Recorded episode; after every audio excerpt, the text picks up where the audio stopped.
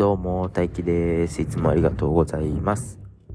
えー、っと、今は、いつもよりも、マイクと口の距離をめちゃくちゃ近づけて、で、すんごく小さい声で喋ってます。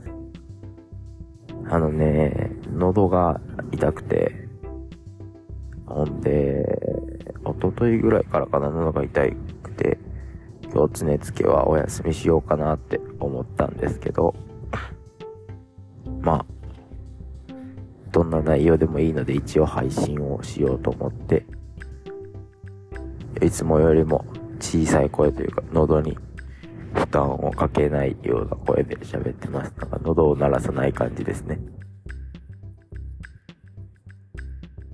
の喋り方じゃない喋り方だと、もうほとんど声が出せない感じなんですよね。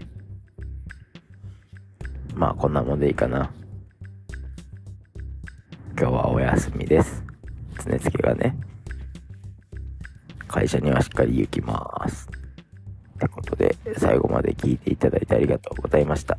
じゃあまた次回もガンガンカッコつけていきたいと思います。